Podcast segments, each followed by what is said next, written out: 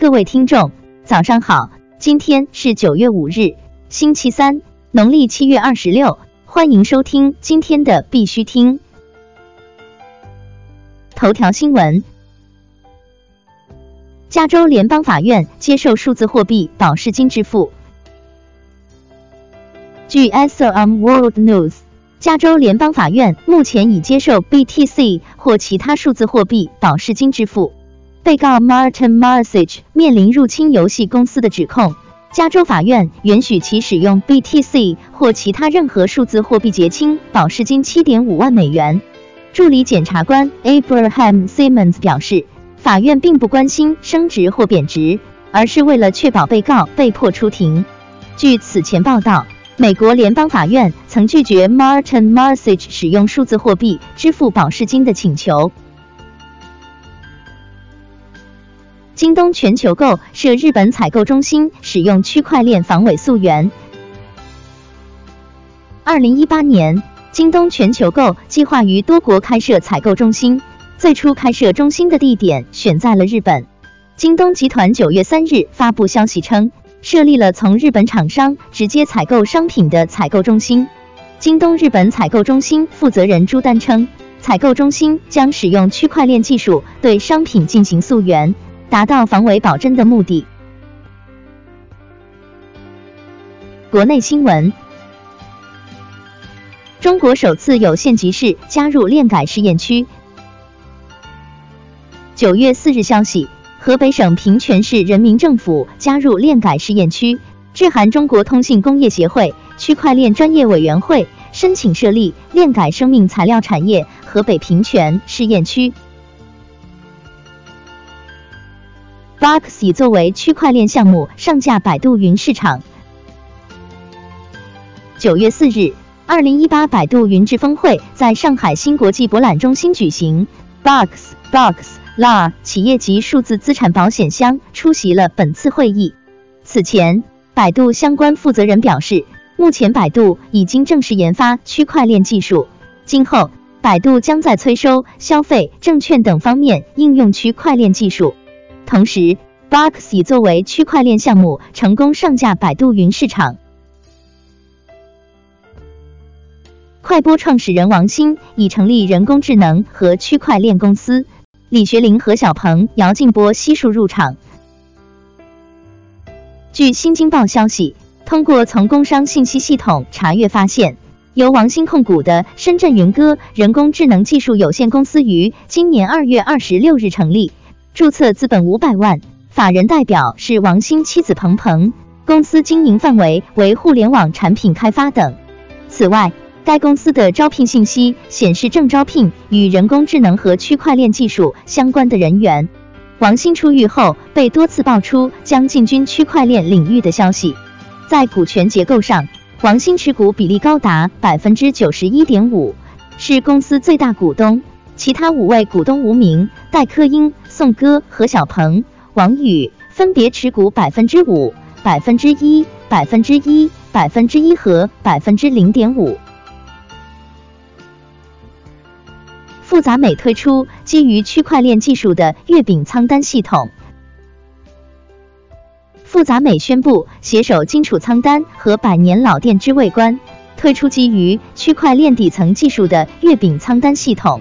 区块链仓单的概念是把实物月饼上链，转化成可提货的月饼仓单，其支付、购买、流转和开票等信息都记录在区块链上，信息公开透明，不可篡改。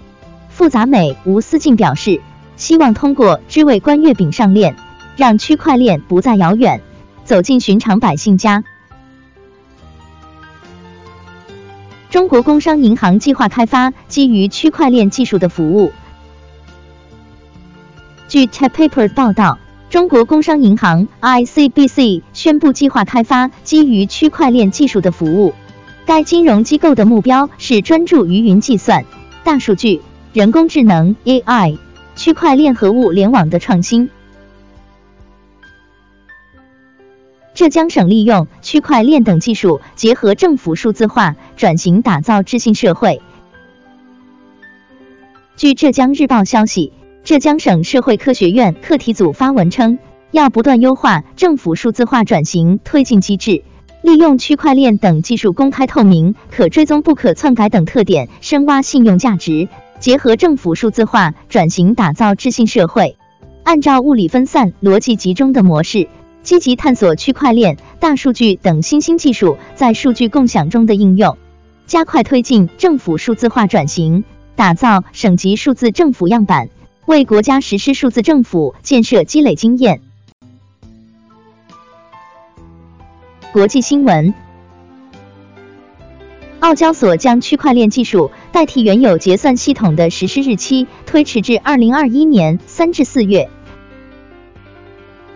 路透社消息，澳大利亚证券交易所 ASX 表示，原定于二零二零年第四季度用基于区块链的分布式账本技术 DLT 取代原有的清算锁电子登记系 CHAS。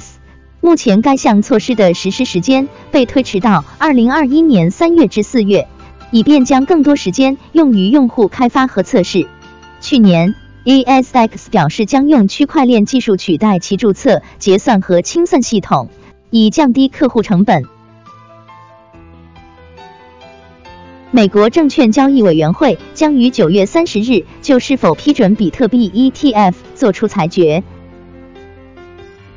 美国金融监管机构曾拒绝了卡梅伦和泰勒温克勒沃斯 （Tyler Winklevoss） 提出的比特币 ETF 申请，但据 CNBC 最新报道，美国证券交易委员会将于九月三十日就是否批准 VanEck Solix 比特币信托 ETF 作出裁决。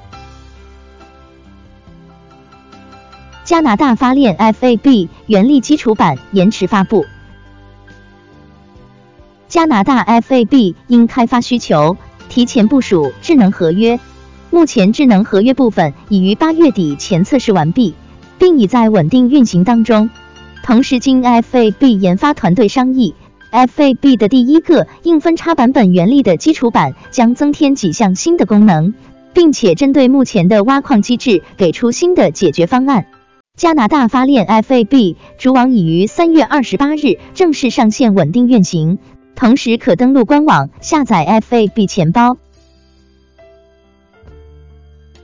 欧洲议会成员 Ashley Fox 表示，应通过 token 是否有交易对手对 ICO 进行分类。据 CoinDesk 消息，欧洲议会创新小组正在讨论根据现有众筹法规对 ICO 进行监管的提案。正在主持会议的欧洲议会成员 Ashley Fox 表示。他想避免就 token 是功能型的还是证券型的进行辩论，这是因为目前整个欧盟范围对证券没有统一的定义。相反，他提议通过 token 是否有交易对手来对 ICO 进行分类。伊朗已正式承认加密货币挖矿作为一个产业。